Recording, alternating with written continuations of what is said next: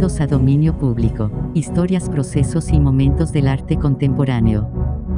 Conduce Mónica Ashida.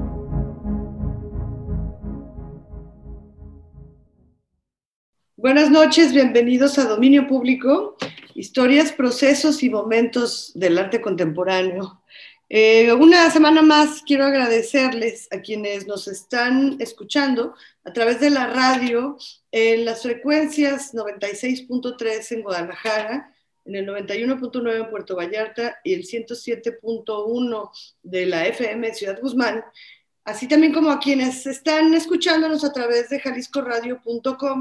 Eh, recuerden que seguimos, seguimos grabando desde casa Así es que si quieren entrar en contacto con nosotros, lo pueden hacer a través de las redes sociales de Jalisco Radio, ya sea Facebook, Instagram y Twitter, o a través también de mi Twitter personal, que es Ashida Mónica. Y bueno, pues esta noche, otra, muchas gracias, Norberto Miranda. Buenas noches. Que ¿Qué sigues Buenas noches. Aquí produciendo, acompañando, platicando.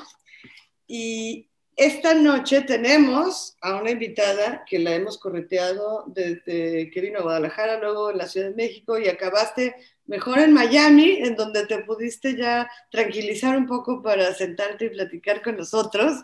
Buenas noches, Dorotea Dupuy, ¿cómo estás? Buenas noches, Mónica, ¿cómo estás?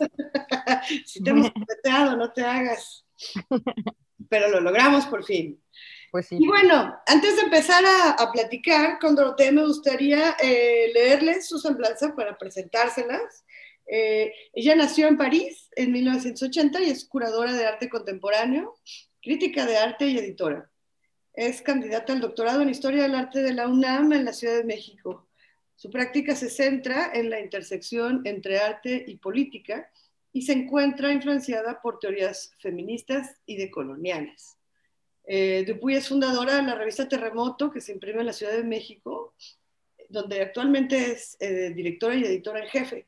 También es codirectora de la revista feminista Petunia y ha escrito en diversas publicaciones de arte como Freeze, Flash Art, Spark, Spike Art Daily y Crash Magazine. Eh, trabajó para Philip Parreno en la película Zidane Ay, qué padre. A 21st Century Portrait. Yo que soy fan del fútbol. eh, y fue asistente curatorial en el Centro Georges Pompidou de 2005 al 2007, donde trabajó con Christine Marcel para exposiciones como Dionysiac y Hier de Paris. Desde 2007 y hasta el 2012 fue directora de Triangle France eh, que es un programa sin fines de lucro de exposiciones y residencias en Marsella, Francia. Tiene ya un sinfín de proyectos curatoriales independientes, Doroté, y como ya lo dijimos, pues te la pasas de un lado a otro sin parar, cosa que me parece fabuloso. Bueno, ahora un poco menos, por supuesto, ¿verdad? En vista de, de, lo que ha sucedido, pero justo esos ires y venires en tu vida, pues te traen a México. Eh, platícanos un poco porque me gustaría saber lo que acabo de leer de tu semblanza. Nos habla de que tenías realmente ya una carrera muy, muy interesante, eh, muy estimulante, trabajando en proyectos muy padres en instituciones increíbles en, Francia y en Europa. ¿Cómo es que decides venirte a México? Suena como a una aventura grande.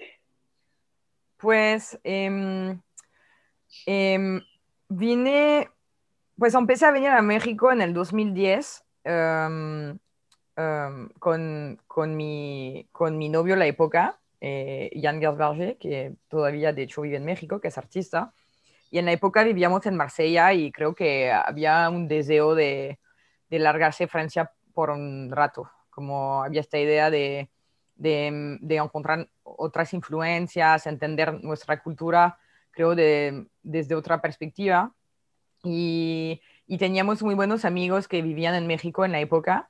Eh, mi amiga Yasmine Dubois, que también es eh, música, que se conoce bajo el nombre La, la Fonde. Eh, y pues sí, y entonces como hubo un deseo de ir a visitar y pues nos encantó México. Uh, Jan conocía porque creo que había ido a Yucatán de joven o algo así.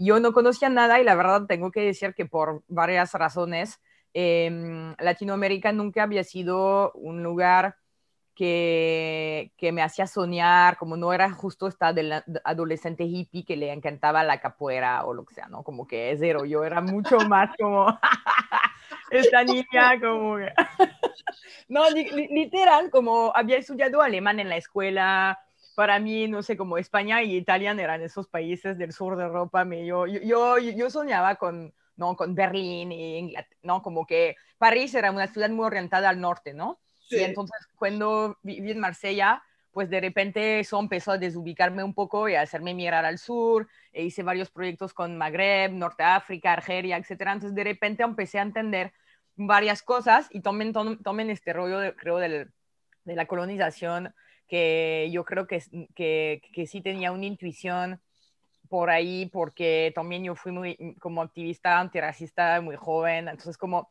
pero no sé, como había una especie de geografía del mundo que no me hacía mucho sentido hasta que me mudara a Marsella y que entonces fuera a México, te digo, eh, y que también México creo que me destabilizó aún más justo porque no tenía una representación mental de nada.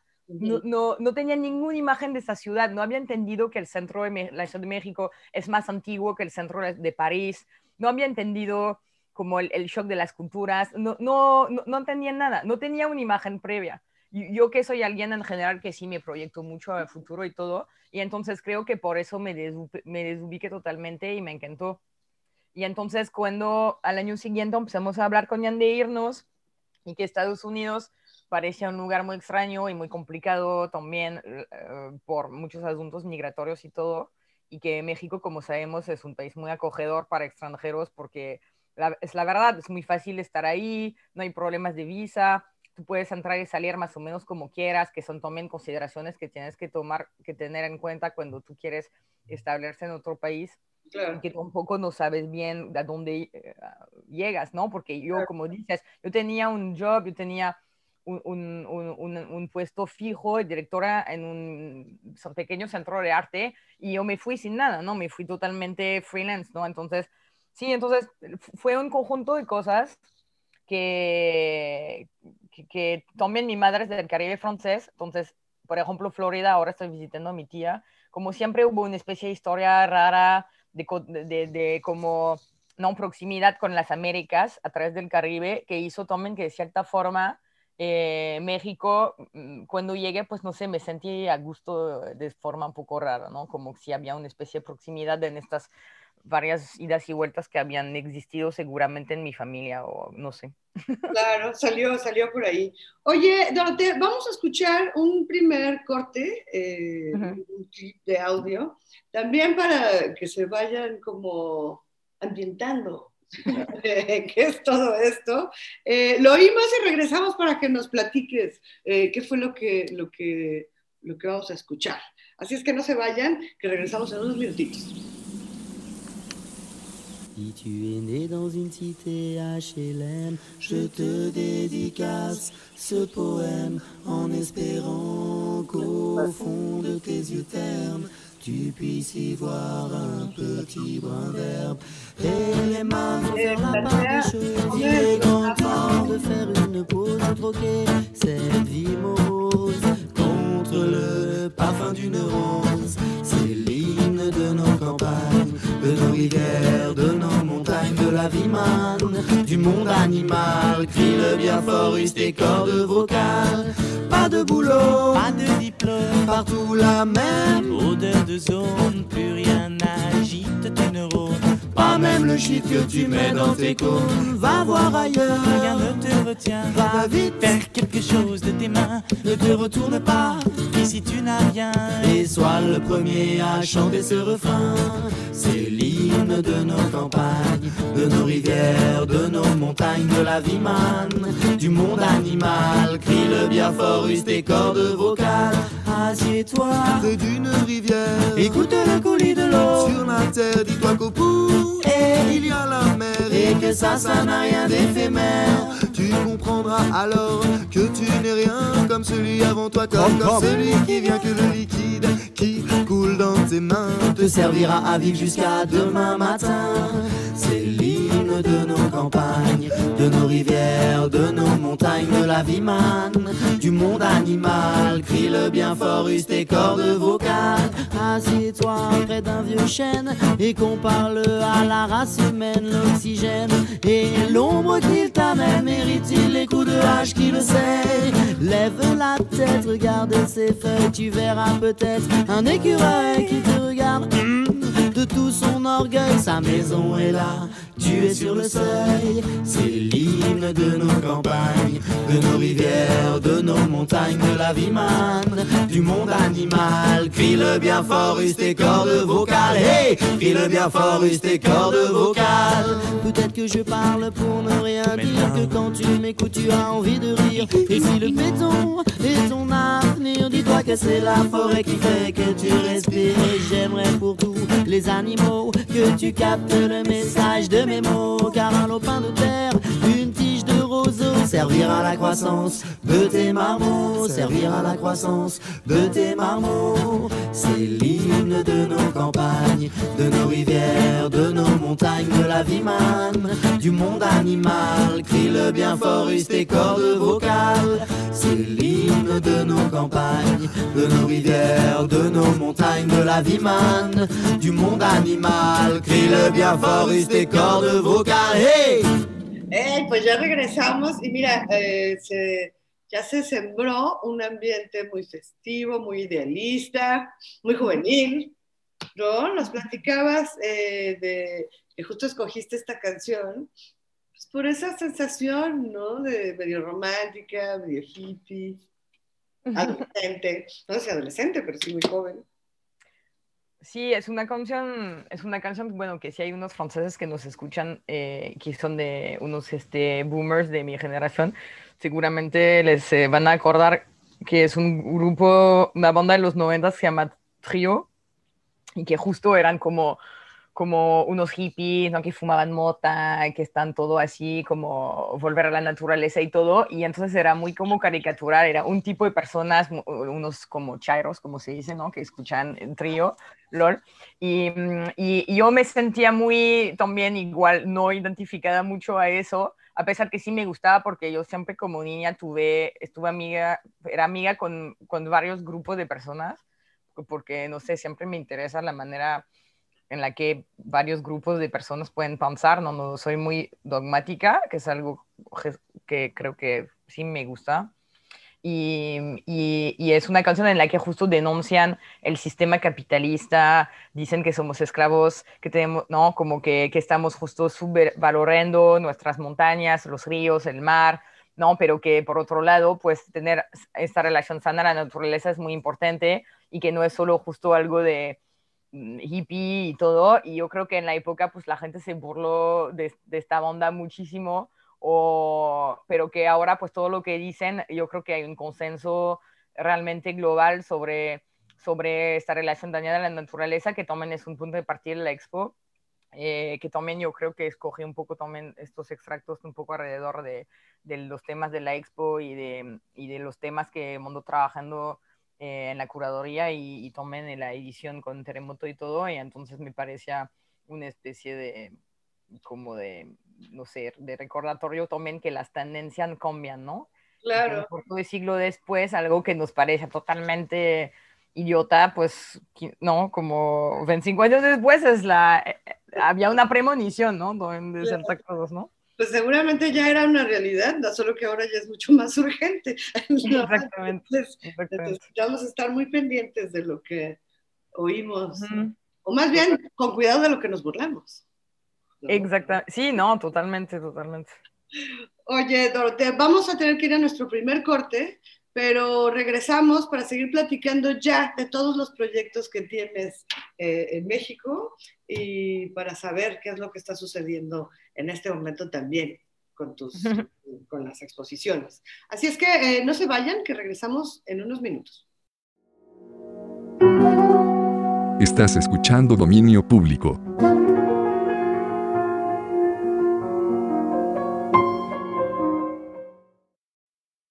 Pues ya estamos de regreso en Dominio Público, esta noche platicando con Dorotea Dupuy, que bueno, pues ya tuvimos este primer bloque muy festivo, muy joven, muy idealista, y donde nos platicaste cómo fue que llegaste a la Ciudad de México, ¿no? después de, de, de estar viviendo en Marsella.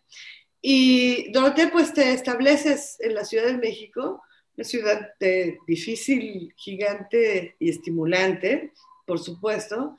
Y es siempre una incógnita. Mucha gente pregunta siempre cómo es que hace alguien para llegar a ese monstruo, ¿no? Y de la nada empezar a, a, realizar proyectos, porque quiero que platiquemos de terremoto, porque me parece heroico casi, pues, ¿no? El, empezar de cero una revista, cualquier proyecto editorial es muy complejo y, y bueno, eh, llegando de otro país, ¿no? De, debe de haber sido como bastante complicado eh, establecer las bases necesarias para poder eh, realizar este proyecto que ya tiene cuántos años, ya tiene bastantes años de estar ahí. Ocho años. Ocho años. Es muchísimo, muchísimo. Platícanos, por favor, de Terremoto. ¿Cómo, ¿Cómo lo concibes? ¿Cómo es que se gesta? ¿Cómo logras hacer posible esta, esta empresa editorial, artística, cultural? Todo. Más. Y más. Eh, Terremoto, lo, bueno, antes que nada, bueno, quiero decir que obviamente eh, Terremoto no, de cierta forma no lo, no lo empiece. Bueno, tuve la idea, tuve la idea como yo, yo tenía una revista feminista en Francia que se llama Petunia, ¿no? Que, que, es más como un fanzine que lo hacía con dos amigas que se llaman Lily Renaud Devar y Valérie Chartrain. Entonces tenía esta mini experiencia editorial, ¿no? De cómo tener este fanzine, lo distribuíamos gratis, como como había, tenía esta experiencia que, que, que, involucraba muy poco dinero, que se hacía también con publicidad y todo, pero que era como mucho más, digamos, humilde en su, en su, en su alcance. Y, y también yo creo que todo el inicio de mi carrera en Europa, como se acompañó con proyectos editoriales como Moose Magazine, que es de Milano, Kaleidoscope, no, este enero, como había una onda y obviamente yo creo que Moose fue el, el, gran logro editorial de la década de los 2000, sí, creo que empezó tal vez en 2005, 2006 y, en los 2010 era muy como full, full power, ¿no? Como que nos mandan cajas. Había, había algo, y, y, creo que Moose sí acompañó toda una generación de artistas de mi generación en Europa, como que logró consolidar algo que no era justo nacional, que era un proyecto europeo, y creo que eso nos hizo mucho bien porque, ¿no? Como por fin eso, redes sociales, pudimos un poco saber lo que pasaba en Italia, en España, en Berlín, en, en Dinamarca, en, en Suecia, bla. no, que antes era muy difícil. Yo cuando estudiarte no había redes sociales en los 2000, era un lío para saber lo que los colegas en otros países hacían, ¿no? Entonces, todo, sí había correo y siempre había intercambios y todo, pero la información circulaba de totalmente otra forma, ¿no? Entonces, digo como que Terremoto nació de, de, de, de estar acompañada como curadora de, revistas como Moose, también de, blogs como Contemporary Art Daily, que era el mega momento de, de Contemporary Art Daily, ¿no? Como, ah, mira, tomas buenas fotos de tu expo y no importa que nadie la vio, mandas las fotos al blog y le mandas tu super texto de prensa que nadie leyó y pues mira, y todo lo comparten en Facebook y todo está genial, ¿no? Entonces, como de repente no, la, la, verdad, y tú me recuerdas en México el gran momento de Preteen, ¿no? Que Gerardo. Contreras hacía de Hermosillo, que nadie veía sus expos, pero él tomaba increíbles fotos y mandaba todas sus cosas a Mus y también a Contemporary Daily, y pues, ¿no? Y, sí. Sí. Todos decían, mira, qué increíble Preteen, esa galería increíble de Hermosillo, ¿no? Y era muy lol, ¿no? Porque todo, porque justo él escribo mil veces, ¿no? Que Hermosillo está, era este infierno de calor de Milo del Desierto y que tenía su, su, sus expos en el blog, lo más famoso del mundo, era increíble, ¿no? Nos encantó este success story. Entonces, a lo que voy es que, es que yo empecé el terremoto como un blog y literal, recuerdo muy bien el primer día de octubre de 2013 que, que puse este post de blog, lo subí y me dije, ay, ya, yo siento que estoy poniendo el dedo en una especie de engrenaje muy, muy fuerte que me va a llevar no sé dónde, pero pues vamos, ¿no? Y empecé a postear como literal un post, dos posts a la semana, ¿no? Y estaba pidiendo fotos y era no sé, como era Latinoamérica 2013, toda la gente me mandaba fotos de sociales, un poco como el blog de Pablo de la Barra, ¿no? Como gente literal con cervezas enfrente de las obras y que los estaba medio photoshopeando, ¿no? Para que no sean todas todas suecas, las cámaras de los, de los, de los celulares eran asquerosas, era, era, era un trabajo muy distinto, en la revista era muy chistoso, y, y, antes de, y, entonces poco a poco pues empezó a componer una red de personas que me mandaban sus fotos y así conocía más compadres, ¿no? Como gente que me escribía, no sé, de Colombia, de Puerto Rico, de Texas, de, de Guatemala, ¿no? De Brasil, ¿no? Y, y, y, a medida que... Y entonces al momento eh, apliqué a un mini beca a la Jumex y me dieron un dinerito para poder empezar a comisionar este, artículos, porque hasta ahora solo eran blog, y con el dinerito, em, pues comisioné el primer número, creo en enero de 2015, eh, y empecé, la primera editora de Terremoto fue Natalia Valencia, que es una curadora colombiana, que la conocía porque ella había vivido en París un, tiempo, entonces la conocía. Y yo, acuérdate que yo llegué a México no, no hablaba español, ni una palabra. Dije gracias mille a los puestos de taco un mes. ¿No? Y tuve que ir a la UNAM como varias sesiones intensivas para llegar a este punto adorable de frañol que, que, ah, platico hoy. Y, mm, y, pues sí, entonces, entonces Natalia me ayudó y empezamos a comisionar las primeras cosas del terremoto y todo.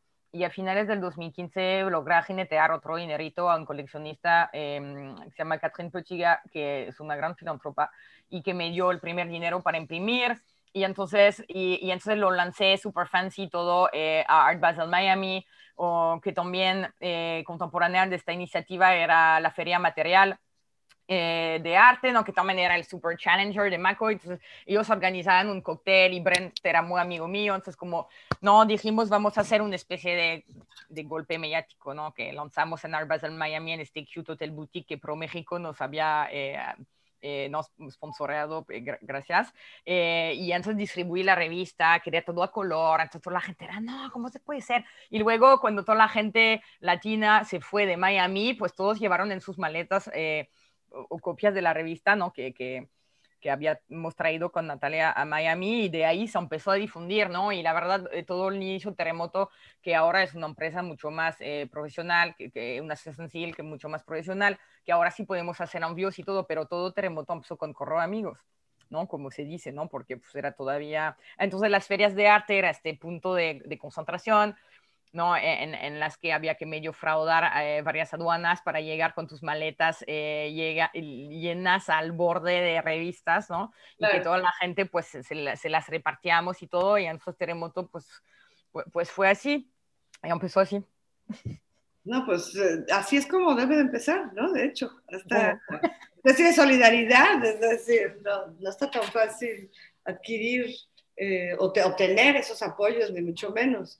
Pero una vez que pasa toda esta primera etapa, pues ya lo consolidas como un proyecto editorial, ahora sí, y en donde empiezas también a tener eh, ciertas líneas ya que te diferencian, ¿no? Porque ya no solo es una, una, publicación en la que se da cuenta de lo que sucede, ¿no? De qué exposiciones hay, qué artistas están como eh, siendo vigentes, sino que también... Eh, empieza a tener una personalidad mucho más política, mucho más feminista, mucho más decolonialista, ya como con, con una intención clara, ¿no? De, de mensaje y de, de, hacia dónde son los intereses que, que, les gustaría que se comentaran, que se hablaran y que se difundieran. Entonces, antes de platicar de esto, eh, vamos a escuchar un audio que creo que eh, abre bastante bien la puerta para, para seguir con la charla eh, un audio de Paul Preciado, que ya nos platicarás tú eh, por qué lo seleccionaste. Así es que vamos a oírlo y regresamos para seguir platicando con Dorote. Tú sabes sobre qué es esta revolución, Silvia. You know what it is about. This revolution is going to be about love, about changing desires. Va a ser una cuestión de cambiar el deseo, de transformar el deseo, Silvia. And you know that. Tu le sais, Sylvia. C'est ça, cette révolution. C'est la révolution de l'amour. y transforman la representación. Estamos asistiendo a un proceso que yo llamo el despertar de los monstruos. Hemos sido construidos históricamente eh, durante la modernidad colonial y patriarcal como monstruos. Hemos sido construidos como mujeres, como histéricas, como homosexuales, hemos sido construidos como transexuales, como discapacitados, como enfermos mentales. Bien, ahora estamos en un, proceso, si quieren, de, inversión de, esa lógica de opresión en un momento en el que los, los monstruos toman la palabra. Yo creo que el artista contemporáneo, el filósofo contemporáneo, y por tanto cada uno de ustedes, es simplemente el monstruo que comienza a hablar y que dice quizá no a esa lógica de la modernidad patriarcal y colonial. Les daré un ejemplo muy simple que viene de mi propia vida monstruosa o, si quieren, monstruosamente bella. Es decir, que yo, por ejemplo, eh, cuando nací se me asignó sexo o género femenino y eh, crecí eh, identificándome de alguna manera normativamente, ¿no? como las posibilidades que yo tenía en ese momento eh, crecí identificándome como mujer y además crecí, eh, y esto ha sido absolutamente determinante para mi vida, dentro de una de una comunidad eh, crítica, intelectual, feminista y feminista radical. Y en ese proceso de liberación feminista radical yo decidí que quería inyectarme testosterona y quería producir otra subjetividad, otro cuerpo, otra estética que estuviera más allá del binario.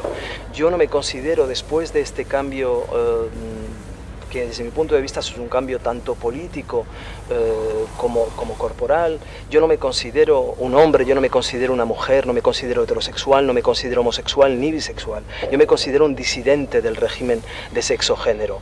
Y por tanto, por ejemplo, mi relación con la testosterona no es una relación en la que yo pido al Estado que me dé la testosterona como una simple cura de una supuesta patología, una disforia de género. No, yo establezco con la testosterona una relación que se parece, desde mi punto de vista, a las que establece el chamán, por ejemplo, con la planta.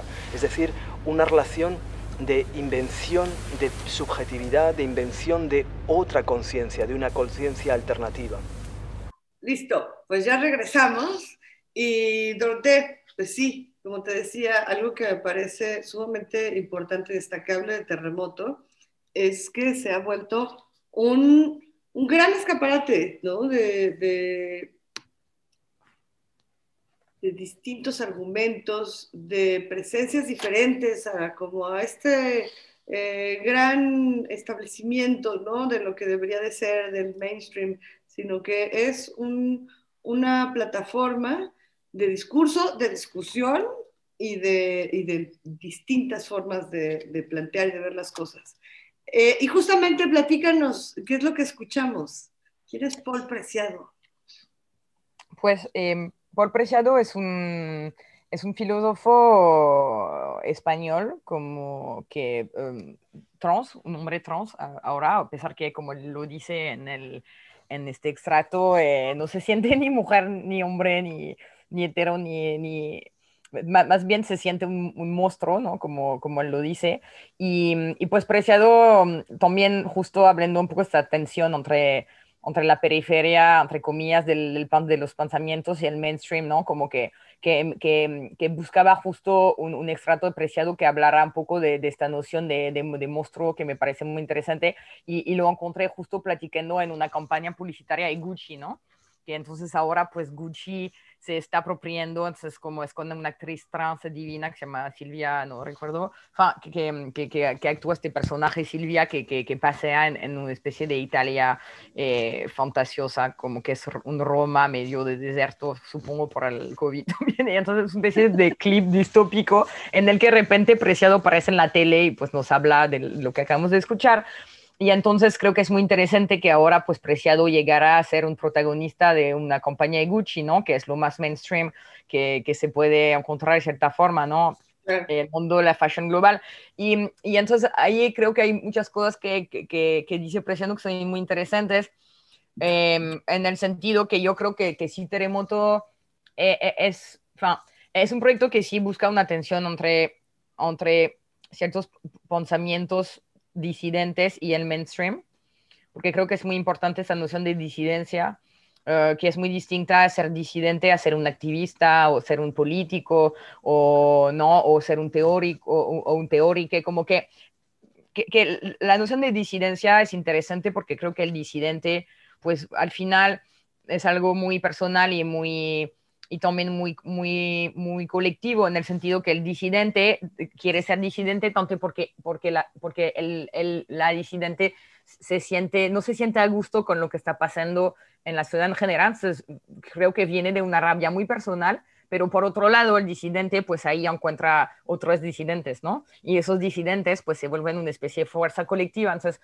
en este de este lado, como yo, yo no creo que soy alguien muy rebelde o algo, yo creo, yo creo que tengo un, un lado muy tem, temoso y, y, y, también yo creo que fui alguien construido por la sociedad como, ¿no? Por, por mi, mi categorías de raza, género, etcétera, como muy bien criada para ser perform, perf, perform, como to perform bien en el mundo mainstream, como, ¿no? De mis categorías, pero Uh, creo que, que, la historia de mi vida hasta ahora es como una especie de deriva que me lleva al que, que, me ha llevado a la disidencia por una especie de rabia personal ante la injusticia, no como decía antes, como que sí que el antirracismo fue, fue mis, mis no antes de ser feminista fue antirracista, como algo, algo que siempre me, me, me, ha, me ha dado mucha rabia como persona, y luego el feminismo que sí me di cuenta de la división justo social del género y de toda la injusticia que conllevaba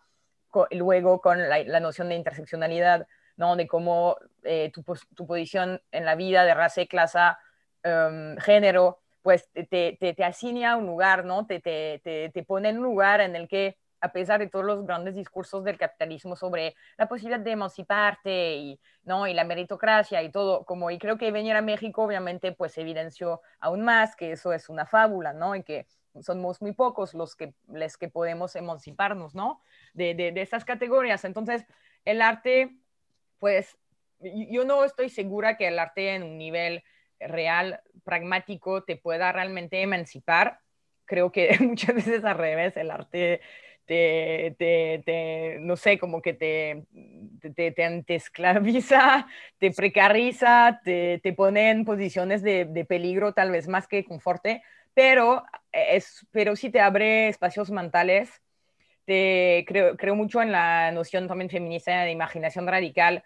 Creo que el feminismo, los feminismos, ahora, ahora el feminismo queer, el, el transfeminismo, como que permiten justo como preciado un poco lo, lo, lo, lo, dice como que parece todo fácil, ¿no? Cuando lo dicen un publicidad de Gucci, pero no es tan fácil, no sabemos de ser una persona trans, de decidir de, de, de revelarte contra las categorías en cuales naciste, creo que es un gesto muy valioso de, ser una persona trans y que son grandes ejempl ejemplos, ejemplos ahora, creo, en nuestra sociedad de, de disidencias que, mm, que, buscan romper justo es, eh, esta categoría, la más naturalizada que puede ser, que es el género, ¿no? Y que también es la más como, como fuerte y, y, y opresiva, como sabemos en México, ¿no? en un país donde las mujeres, pues, ¿no? Nos matan, nos violan, nos desaparecen, pues, eh, como parecemos como, ¿no?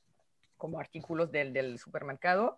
Eh, entonces, sí, como, entonces, creo que, que, creo que Terremoto, pues, se, inspira de estas cosas, ¿no? De, un, profundo sentimiento que, el arte nos puede abrir espacios mentales menos injustos, que, que, que, los artistas están luchando a través de la representación, de los símbolos, ¿no? De como toda una especie de semiología, ¿no? Como, como Preciado dice, ¿no? Como trabajamos como el chamán con la planta, ¿no? Y entonces como creo que hay una idea ahí eh, también de construir una comunidad repito otra vez, Terremoto no soy yo, Terremoto es una suma de muchas personas que trabajan en el proyecto, de, de su editor, eh, Diego del Valle Ríos, que también es, creo, la persona que, que, que, que, sí, más, aún más radical que yo, eh, eh, y que nos ha llevado hasta conocer eh, mucho más justo autores como, como trans, racializados, este, no POX, eh, no, persona, no, que, que, que, que um, en espacios que, que, muchas veces ignoramos justo la existencia por ser tan urbanos y como dices, ¿no? La, la Ciudad de México es una especie de, de, hoyo en el que tú te puedes perder y, y nunca, nunca salir de esto, ¿no? Porque es tan enorme, etcétera. Entonces, eh, tengo expresión. Eh, perdón. Eh, sí, sí, como, entonces no sé, como creo que, que, que varias inspiraciones ahí mm, y, y, pues ahí vamos. No, y además es un camino, pues, ¿no? Al final de sí. cuentas, todos estos, estos años han sido de un camino y de, de seguir adelante y de irse adaptando y, y, y mediando y viendo y proponiendo. Eh, pues vamos a escuchar eh, otra pieza musical y con esa nos vamos a ir a nuestro segundo corte pero regresamos para, para seguir platicando con Dorotea. No se vayan.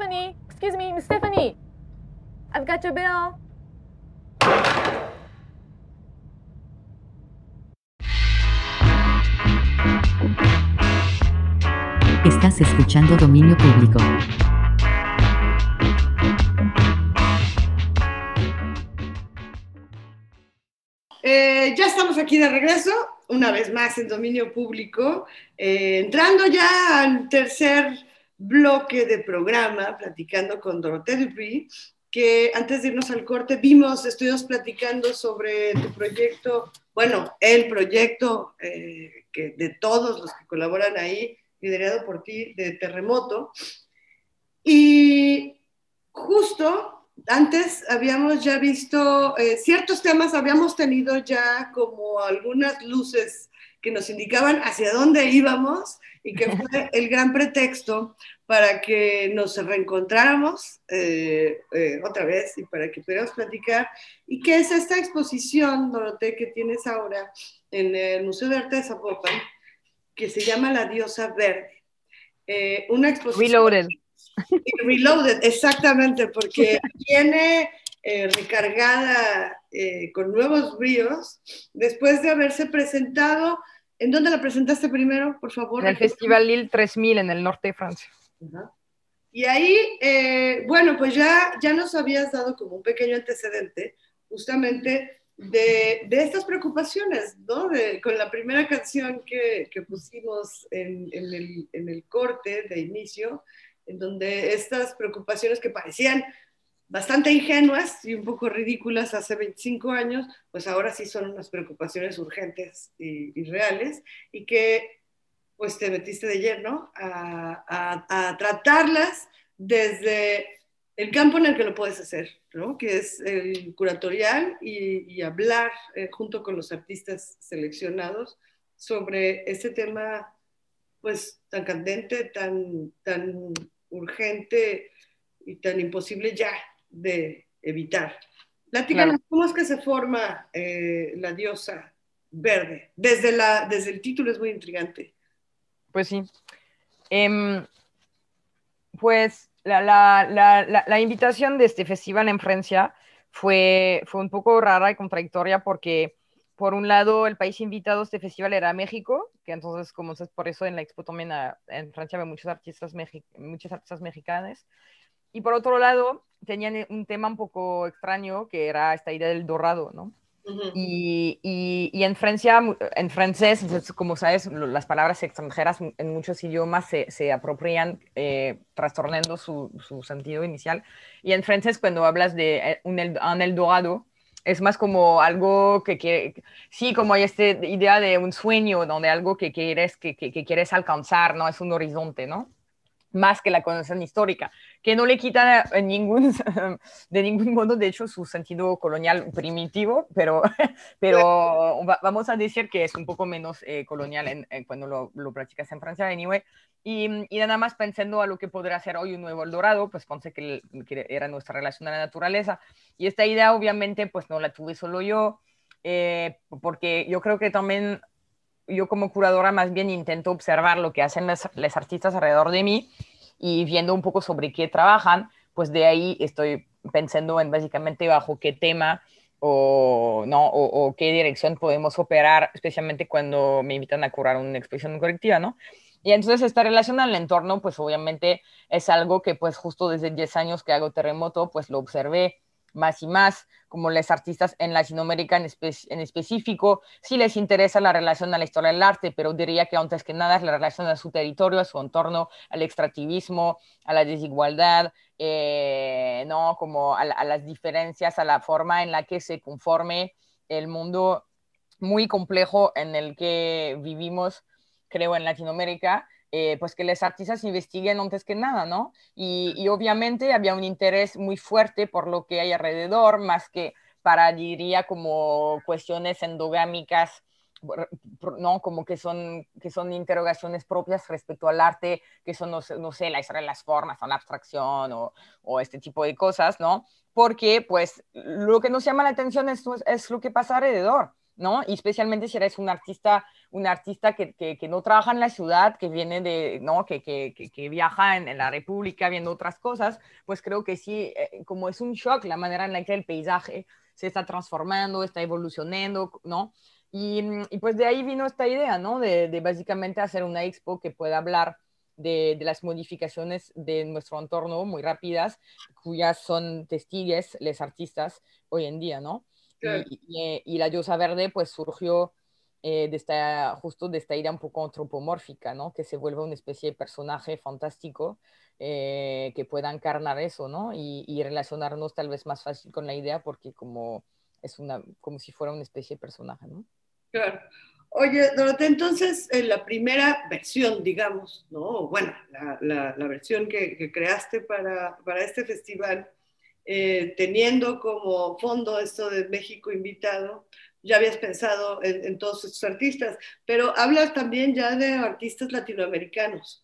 En, en esta versión que vemos ahora en Guadalajara, la recargada, eh, ¿se integran muchos más? ¿O, qué es lo que cambia? La, carga que le echas extra, la, nueva revisión que pretendes ya como sin un tema en específico, sino con la libertad de que sea eh, este, este discurso curatorial eh, personal y el trabajo que has visto que hacen los artistas. Eh, ¿Cómo es que se carga más? ¿Con artistas locales?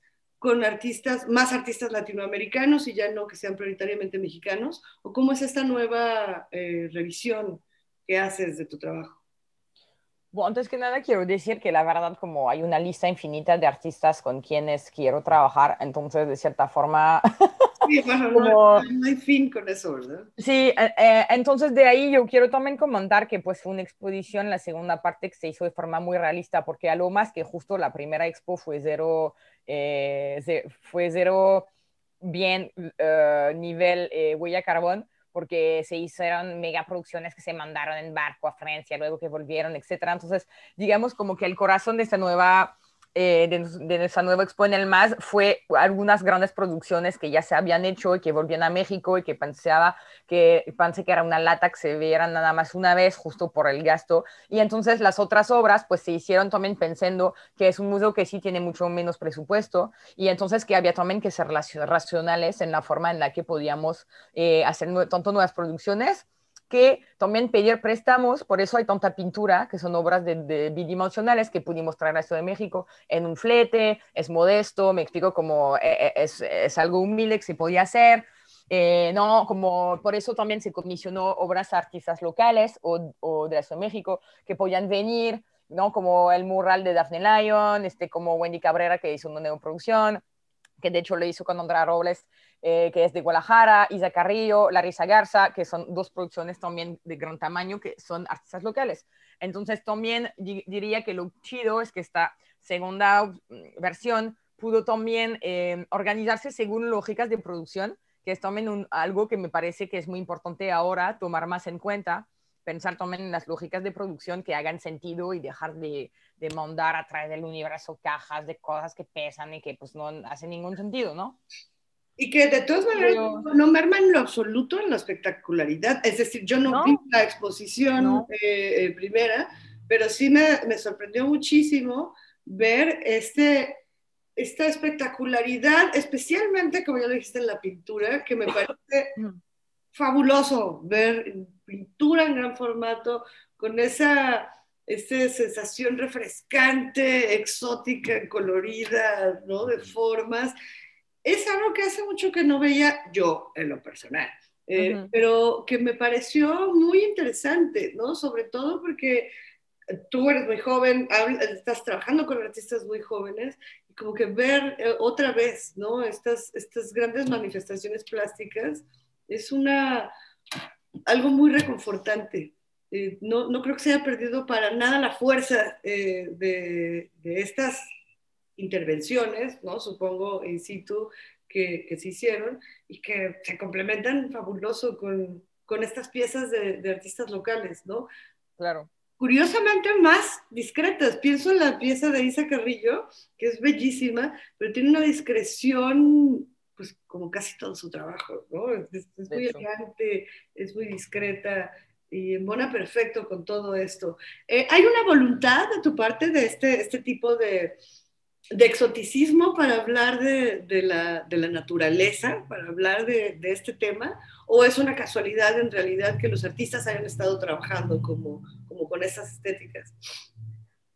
Es que, eh, eh, es que lo que me gusta, creo, de la expo eh, en, en general es que, eh, eh, es que creo que todas las obras son de doble filo, en el sentido que justo tienen algo muy seductor, muy encantador, ¿no? que te atraen mucho con sus colores, sus dimensiones y todo, pero cuando empiezas justo a leer eh, las cédulas y entender un poco de qué se trata, son investigaciones muy crueles, ¿no? que hablan justo de cómo no, de cómo el medio ambiente se está como está mutando, está cambiándose de forma, como está todo en ruina, está en deliquescencia, ¿no? Como que, que como la naturaleza fue encapsulada, se, se fue comida por la ciudad, como ah, no, detrás de esto hay como sí, hay como ruinas, enfermedades, este, mu- muertes, eh, discapacidad. Entonces, que creo que, que- es como justo, ¿no? Como estas plantas que, que seducen los insectos con sus colores deliciosos, pero es para comérselos, ¿no? Y creo que en la expo hay una noción así de una naturaleza eh, exuberante y seductora, pero engañosa, ¿no? Y que,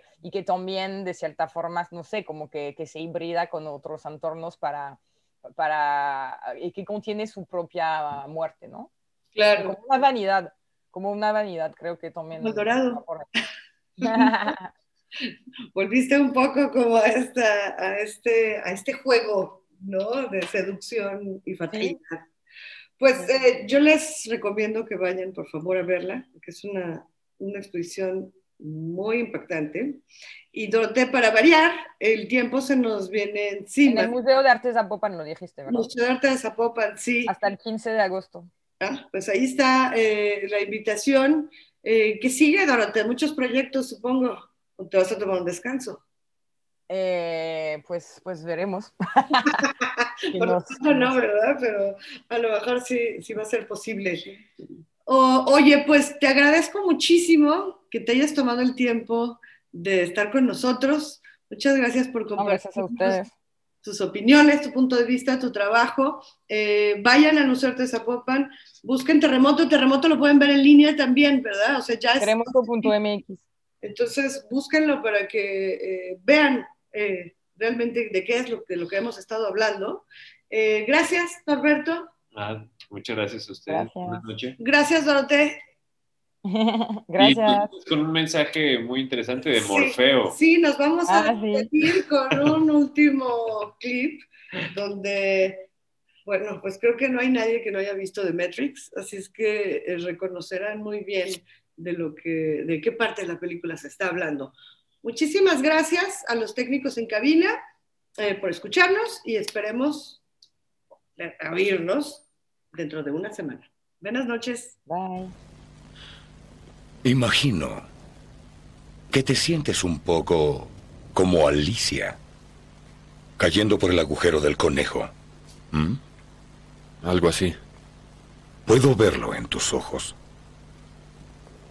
Tienes la mirada de un hombre que acepta lo que ve porque está esperando despertar. Irónicamente hay algo de cierto. ¿Crees en el destino, Neo? No, ¿Por qué no? porque no me gusta la idea de que no controlo mi vida. Sé con exactitud de qué hablas. Déjame decirte qué haces aquí. Viniste por algo que sabes. No puedes explicarlo, pero lo sientes. Lo has sentido toda la vida. Que hay algo mal en el mundo. No sabes lo que es, pero ahí está, como una astilla en tu mente, volviéndote loco.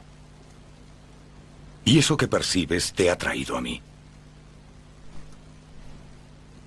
Sabes de lo que estoy hablando. ¿De Matrix? ¿Te gustaría saber qué es lo que es eso? Matrix está donde quiera, a nuestro alrededor. Aún ahora está en esta habitación. Puedes verla asomándote a la ventana o encendiendo el televisor. Y la percibes al ir a trabajar, al ir a la iglesia, al pagar impuestos. Es el mundo que han puesto ante tus ojos para que no veas la verdad. ¿Qué verdad?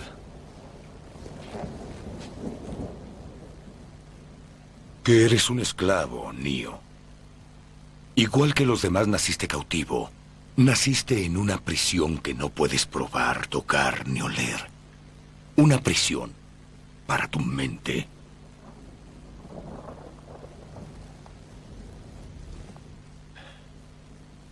Por desgracia nadie se le puede decir lo que Matrix es.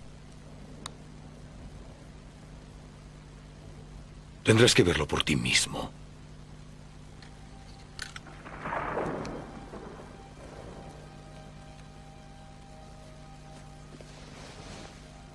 Es tu última oportunidad. Después ya no hay marcha atrás. Si tomas la píldora azul, termina la historia. Despiertas en tu cama y crees lo que tú quieras creer. Con la roja te quedas en el país de las maravillas. Y te mostraré a dónde llega el agujero del conejo.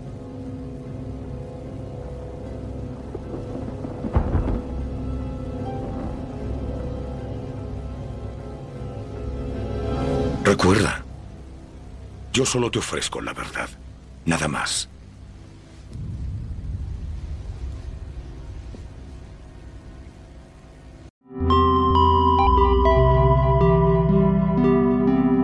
Esto fue todo por hoy. Te esperamos la próxima semana en Dominio Público.